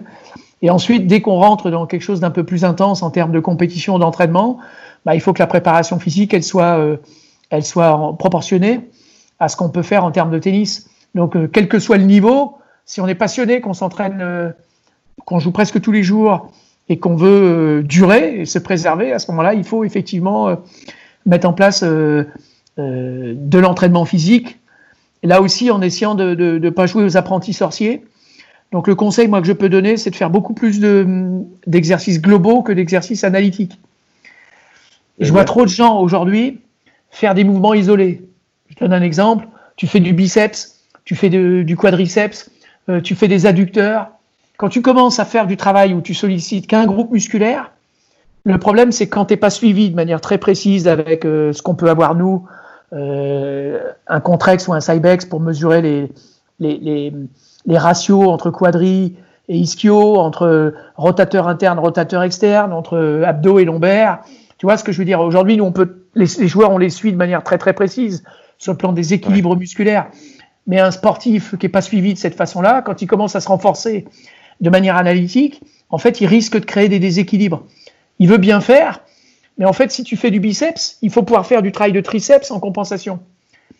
Et de manière équilibrée. Donc moi, ce que je conseille, c'est plutôt de faire des mouvements comme ça analytiques, faire des choses globales. Tu fais des mouvements, ça peut être des, des demi-squats, même légers, avec des petites barres, ou tu fais du développé, ou tu fais du tirage, tu fais de la poulie. Tu sais, le TRX, tu connais le TRX Ouais. ouais. tu fais du TRX, tu risques rien. Tu te feras pas mal avec un TRX. Parce que tu travailles des chaînes musculaires. Mais si tu commences à prendre des haltères, à faire des biceps, ou à faire euh, des quadrilles sur des machines à quadrilles, bah, tu joues pour moi aux apprentis sorciers et tu risques plus d'occasionner de, des blessures que vraiment les prévenir. Est-ce que la, la, période de l'année où tu t'éclates le plus finalement, c'est l'intersaison ou euh, tu prends quand même beaucoup plus de plaisir à être sur le circuit? Dans la partie intersaison, ce qui me plaisait le plus, c'est quand on pouvait faire des stages. Ouais. Là, j'étais pour moi dans le, dans le cœur de, de, mon métier parce que je touchais et la dimension physique et la dimension euh, psychologique la dimension humaine. Donc j'ai pour moi une très très grande euh, confiance dans tous les stages que j'ai pu faire et, je pense que ça m'a apporté beaucoup et je pense que ça a apporté aux joueurs, mais pas, euh, pas ceux que j'organisais simplement, ceux qu'ont organisé mes collègues aussi, mais quand c'est des stages, on, on, est dans un autre environnement et, et je trouve que là vraiment c'est riche. Après la phase où il y a un mélange de physique et de tennis, en général ça se passe l'hiver, euh, on est en salle toute la journée honnêtement, où on est dans les euh, en forêt, il fait 0 degré, c'est pas la partie forcément la plus plaisante. C'est vrai qu'après le circuit, quand tu sens la préparation de la compétition et le, la, pression de la compétition arriver, c'est vrai que c'est ce qu'il y a de plus excitant. Tu parlais, tu parlais de stage au passé. ouais, malheureusement oui, parce que tu vois la compétition aujourd'hui, elle continue jusqu'au.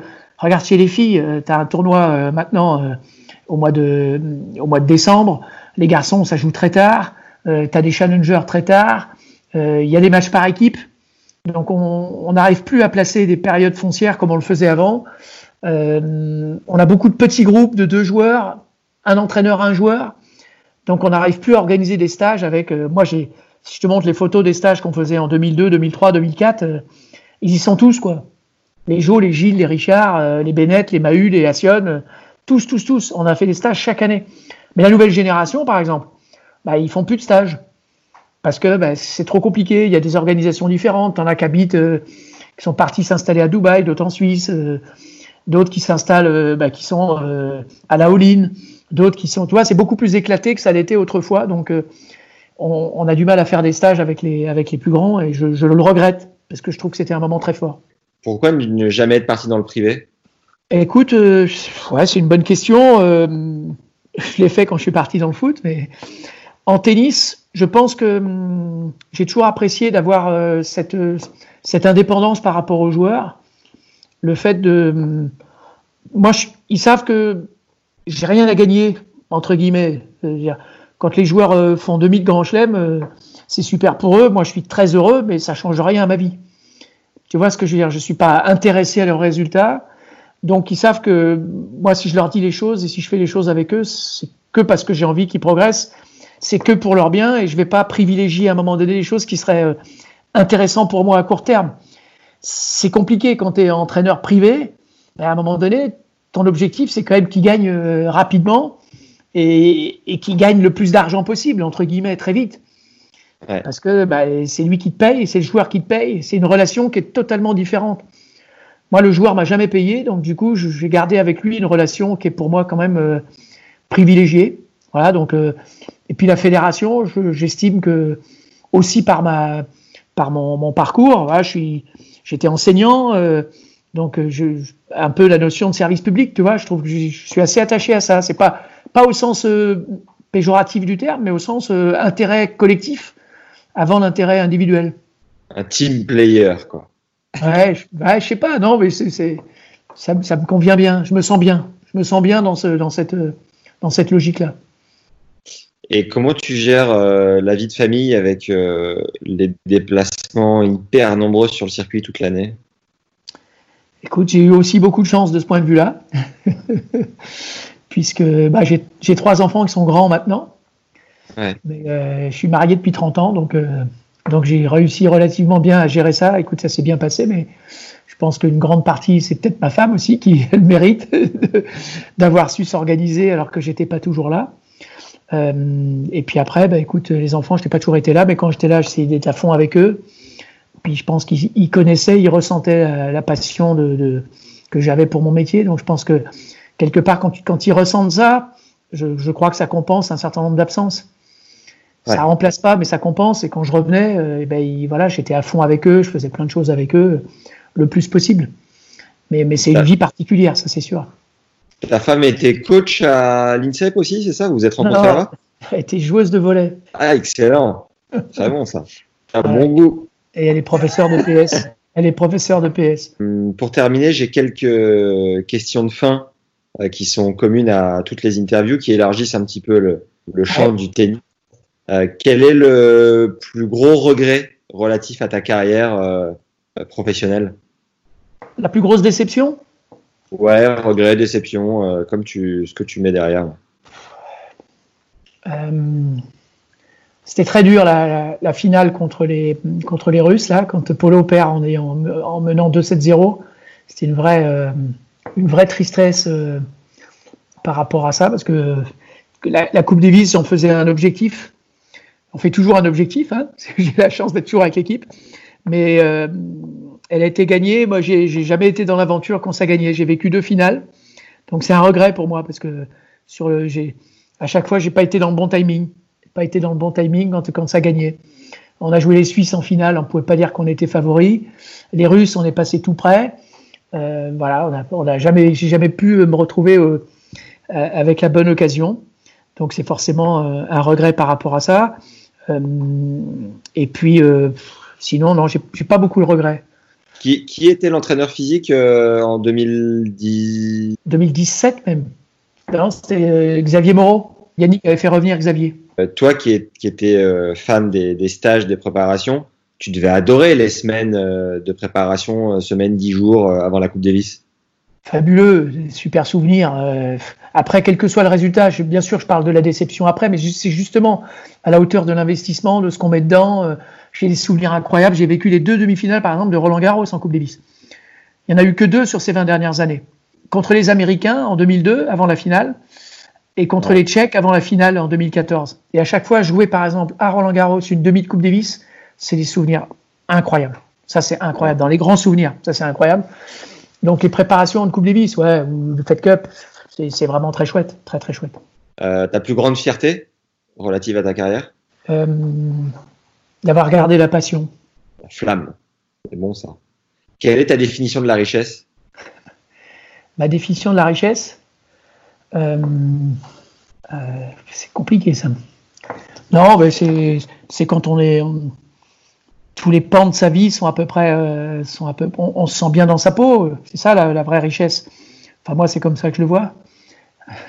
c'est de garder l'équilibre, un équilibre familial, un équilibre. J'ai beaucoup, beaucoup d'amis que j'ai gardés et que je continue à voir. Donc, ça, c'est un des piliers pour moi. L'autre pilier, bien sûr, c'est ma famille. Et euh, donc, euh, j'ai mon boulot, ma famille et les amis. Il manque pas grand-chose pour être riche. Tu devais t'aider aussi. Hein. non, mais c'est les trois piliers pour moi, c'est les trois piliers. Juste avant, tu disais euh, avoir réussi à, garder la passion. à quel, comment tu aurais pu la perdre finalement, cette passion? Tu sais, à un moment donné, si tu sens que tu perds la confiance des joueurs, si tu sens que que bah, tu physiquement ça, ça lâche ou si physiquement je, si j'avais senti l'usure l'usure de, du métier de faire ça ça fait quand même 33 ans maintenant que je fais de l'entraînement physique euh, après euh, moi j'ai toujours trouvé la noblesse dans dans dans, dans le, la relation humaine mais là je, quelquefois je rigole là-dessus mais moi je suis un lanceur de médecine hein, je, je veux dire j'ai un métier qui est un métier euh, euh assez assez basique mais par contre, pouvoir le garder pouvoir le faire avec la passion pendant longtemps, c'est pas facile. C'est beaucoup d'énergie, beaucoup de, de faut, faut, une grande motivation, donc c'est pas facile. Si, si j'avais senti qu'à un moment donné, euh, j'avais plus la, la, confiance des joueurs, ou si je sentais que bah, les, joueurs ils en pouvaient plus de me voir, euh, bah, j'arrêterais tout de suite quoi. C'est ça un peu la limite aussi. Quand tu es avec les joueurs ou les joueuses, bah, il n'y a pas de cadeau dans ce métier. Hein. Si, si à un moment donné, d'abord, il faut toujours avoir des résultats. Donc ça, c'est c'est fatigant. On ne gagne pas à chaque fois et on n'a pas des résultats avec tout le monde, mais il faut en avoir régulièrement et des résultats de haut niveau. Et puis, et puis, faut garder la confiance des, des joueurs. Et pour garder la confiance, il ben, faut se donner tous les jours. Hein. Et c'est pas facile. Qu'est-ce qui te rend heureux à la fin de la journée? Quand je suis mort. Qu'est-ce que tu fais concrètement pour être une meilleure personne? Bonne question. C'est de la philo, ça. euh, je, je, sais pas. J'essaye de, d'écouter les autres, d'être attentif aux autres. Je pense que c'est important. Euh, de quelle manière tu te fixes des objectifs chaque année? C'est quoi ta façon à toi de fonctionner? J'essaye de. Je vais te répondre par une, quelque chose auquel je suis très attaché. On m'a souvent. Euh, j'ai des entraîneurs, parfois, je te citerai pas les noms, qui me disent oh, je, suis défait, mes joueurs sont pas motivés, euh, j'arrive pas à motiver mes joueurs. Ça, c'est quelque chose que j'arrive pas à comprendre. C'est idiot hein, ce que je vais dire, mais euh, la motivation des joueurs, il faut aller la chercher, quoi. C'est à nous de la chercher. Il faut trouver les clés. C'est notre métier. Notre métier, c'est de trouver tous les jours les clés pour motiver les joueurs. Après, le joueur, lui, il a sa motivation, mais les deux motivations se, se, se, se, se catalysent. Mais c'est très très important d'aller chercher la motivation chez le joueur et, d'apporter toi tous les ingrédients pour qu'il soit motivé. Donc euh, après les objectifs, je me les fixe, je me les fixe par rapport à ça, c'est-à-dire euh, bah, essayer de, en fonction du potentiel que je sens chez le joueur, essayer de, d'aller chercher des objectifs qui soient assez ambitieux. Mais euh, je vais te prendre un exemple. Aujourd'hui, Clara Burel. Je m'occupe de la jeune Clara Burel. Euh, tu vois, c'est une fille de 2001. J'ai commencé avec les 72, donc j'essaye de prendre un peu de recul par rapport à tout ça. Et je me dis, cette fille-là, qui a été championne du monde junior, elle a été arrêtée, tu sais, pendant 9 mois, hein, Clara. À cause de quoi? Elle s'est fait opérer du poignet en mai l'année dernière. Donc, elle a été championne du monde l'année dernière. Elle a rejoué en février, elle avait mal, donc elle a été opérée au mois de mai. Opérée du poignet à 18 ans, c'est rare. Hein. Elle a repris la compète en novembre, donc elle a été arrêtée 6 mois. Pendant 6 mois, il a fallu s'occuper d'une joueuse qui savait pas si elle pourrait rejouer au tennis en étant championne du monde junior. Bon, et là, cette joueuse, elle a gagné deux tournois, elle a gagné à 25 000, elle a fait finale 25 000. J'étais avec elle à Lyon, là, juste avant qu'il y ait le, le, le confinement, hein, c'était le tournoi début mars. Elle perd 6-4, 6-3 sur une fille 50e mondiale. Bon, ben, Clara, pour moi, c'est une fille, je lui avais dit, bah, tu vois, mon objectif, elle était 800e donc, euh, quand on a commencé l'année, en janvier. Je lui ai dit, pour moi, je pense que tu dois être à l'Open d'Australie l'année prochaine en qualif. Donc, tu dois être dans les 250 meilleures joueuses du monde. Parce que chez les filles, je sais que ça peut aller vite, et parce que elle, elle est très talentueuse. Donc à ce moment-là, tu fixes une barre très haute. Mais je m'occupe aussi d'Antoine Cornu-Chauvin, de Matteo Martino, qui galèrent un peu pour passer le cap, rentrer dans les 250 meilleurs mondiaux. Bah aujourd'hui, ils sont 400e. Ils ont le même objectif, c'est d'arriver 250e. Je vais pas leur dire d'être top 100 à la fin de l'année parce que je sens que ce sera compliqué. Par contre, quand je m'occupais de Corentin Moutet, s'il n'était pas top 100, c'était, c'est que j'avais pas fait mon boulot, c'était pas possible. Corentin ouais. avait trop de talent pour pas être top 100 euh, rapidement. Question subsidiaire. Euh, si tu voulais, tu pourrais bosser jour et nuit, non-stop. Euh, comment tu arrives à déjà Est-ce que tu as cinq semaines de vacances par an et comment tu arrives à les prendre avec le nombre de tournois plus les attentes euh, en dehors des tournois? Comment tu gères tout ça? Tu sais, le, le confinement, quand il est arrivé pour moi, ça a été presque une opportunité. J'avais pris mes vacances en juillet, j'avais pris deux jours à Noël, et j'avais pris deux jours en février. Donc, en fait, j'étais à quatre jours de vacances. Mais comme ensuite, il y avait Indian Wells, Miami, la Fed Cup, Madrid, Rome, Roland, Wimbledon et les Jeux Olympiques, mes prochaines vacances, elles étaient en août. En fait, sur un an, ça faisait quatre jours. Donc. Mais parce que je savais que c'était une année de dingue avec les Jeux. Ouais. Le reste du temps, j'essaye quand même de prendre quelques journées. Là, c'est pour te montrer qu'il y a des moments où bah, on est, on est dans un, une, sur une autre planète. Et puis, par contre, en général, moi, ce que j'essaye de faire, je prends 15 jours, euh, voire 3 semaines, si je peux, en juillet, pour aller sur la côte atlantique. Ça, c'est comme ça que je me refais. Je vais dans ma région, on va au bord de la mer, je retrouve les amis, on est en famille, on loue une petite maison chaque année à peu près au même endroit, et je vais toujours près de La Rochelle, chaque année au mois de juillet. Et là, ça me Énorme. ressource. Très bon, ça. Quel est le plat que tu cuisines le mieux? Les crêpes. J'ai fait un épisode avec Paul-Henri Mathieu qui m'a dit Putain, c'est les crêpes que je fais le mieux, mais je vais quand même pas répondre ça.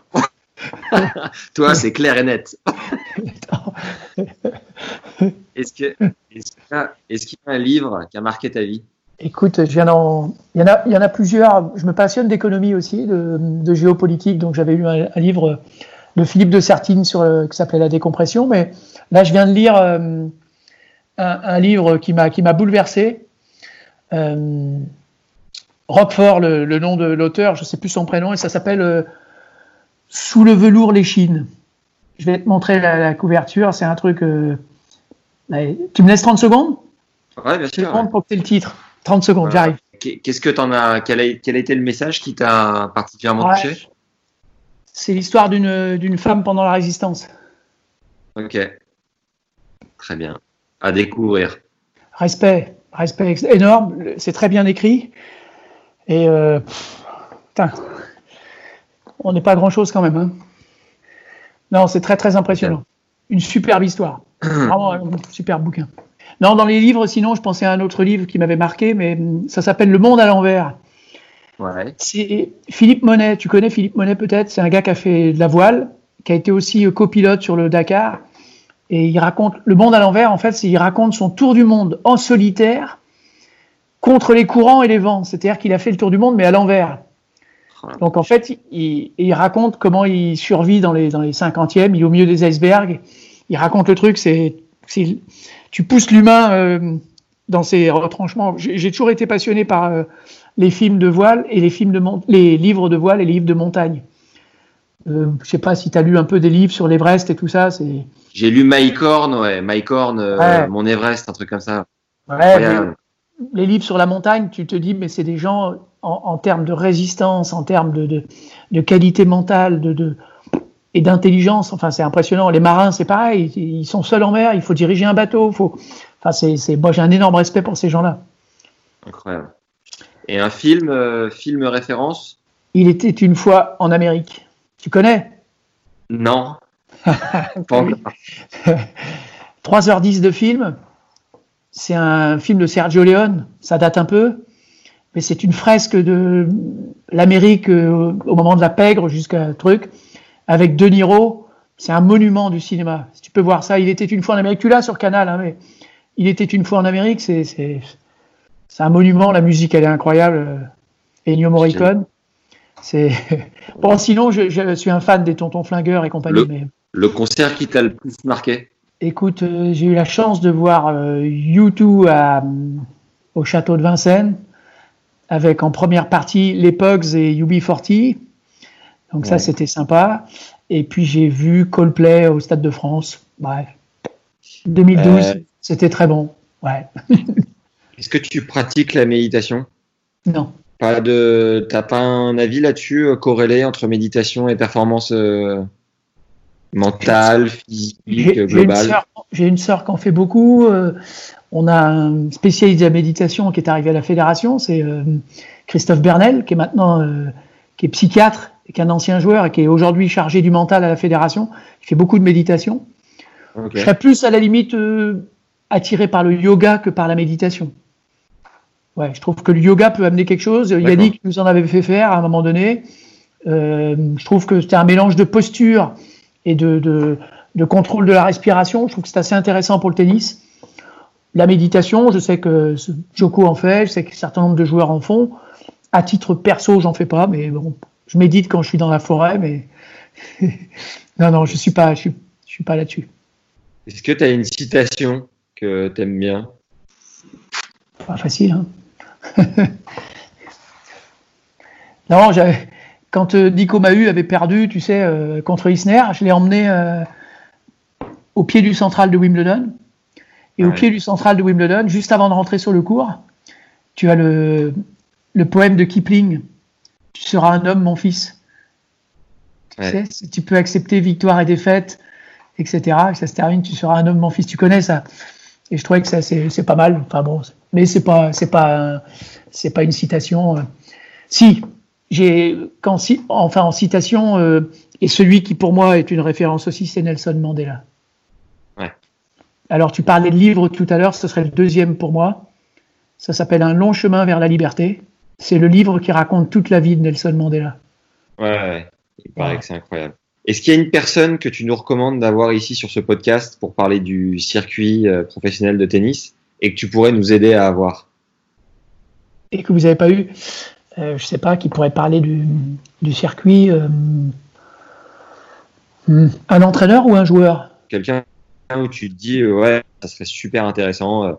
Ça peut être entraîneur, joueur, même plus large. Bon, maintenant, il, il est à la retraite, donc je pense que ce serait un peu moins, un peu moins pertinent, mais le personnage qui était exceptionnel, c'était Georges Goven.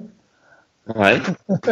Parce que Georges, c'est une encyclopédie du tennis. Euh, Guillaume Marc, ce serait un super mec à avoir aussi, son expérience. Mais tu le connais pas, toi. C'est l'entraîneur de, c'est le deuxième entraîneur de Félix Auger-Aliassime et c'est l'entraîneur de Coupe Davis de- du Canada. Sont- tu sais, pour euh, Félix, il a deux entraîneurs et il, tra- il travaille en alternance. Et ce sont deux entraîneurs français. Et, Non, euh, celui qui pourrait te parler du truc aussi, c'est Luigi Borfiga, mais je vais t'expliquer. Borfiga, c'est celui qui a formé à l'INSEP Gaël, Jo, Gilles, et qui est devenu le directeur technique de Tennis Canada. Et la réussite de Chapovalov, de Félix Auger-Aliassime, de Andrescu, une réussite totale. Il est, ça fait dix ans maintenant qu'il est chargé de Tennis Canada. Ok, Luigi, euh, qui, est, qui, qui est la référence pour euh, Mahu, pour Beneteau, pour euh, Tsonga, pour Simon. Ces joueurs-là, ils, voilà, ils ont beaucoup, beaucoup de- d'estime pour lui. Qui les a. C'est grâce à lui qu'ils sont aujourd'hui ce qu'ils sont. D'accord. Ah ouais, ce serait top. Ce serait génial. Ouais. Voilà, trop bien. Merci beaucoup, Paul. Ouais, à bientôt. Salut. Merci au tout meilleur d'être resté avec Paul Quétin et moi jusqu'au bout. J'espère que vous avez appris de nouvelles choses autour du circuit professionnel. Dans le but de vous apporter encore plus de valeur chaque semaine, on a mis en place un rapide questionnaire qui est en lien dans la description. Il prend 4 minutes à remplir et on enverra un petit cadeau par tirage au sort aux légendes qui ont bien voulu nous répondre, toujours dans le but de vous régaler.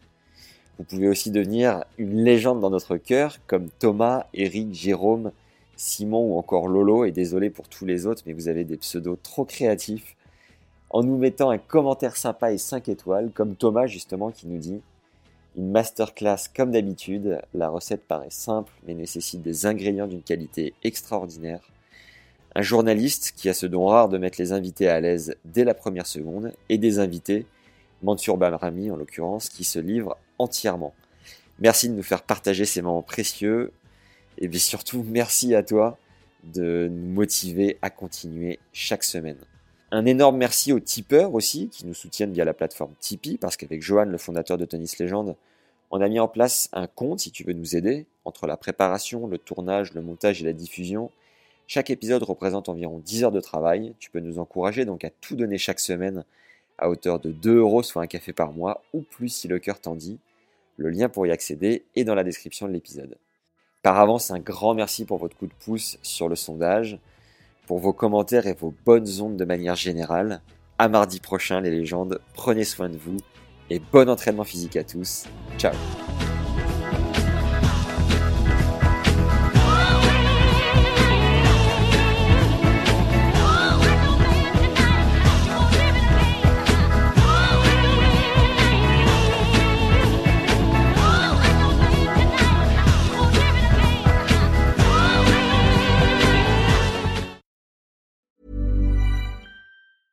Mom deserves the best, and there's no better place to shop for Mother's Day than Whole Foods Market. They're your destination for unbeatable savings, from premium gifts to show-stopping flowers and irresistible desserts. Start by saving 33% with Prime on all body care and candles. Then get a 15-stem bunch of tulips for just $9.99 each with Prime. Round out Mom's menu with festive rosé, irresistible berry chantilly cake, and more special treats. Come celebrate Mother's Day at Whole Foods Market.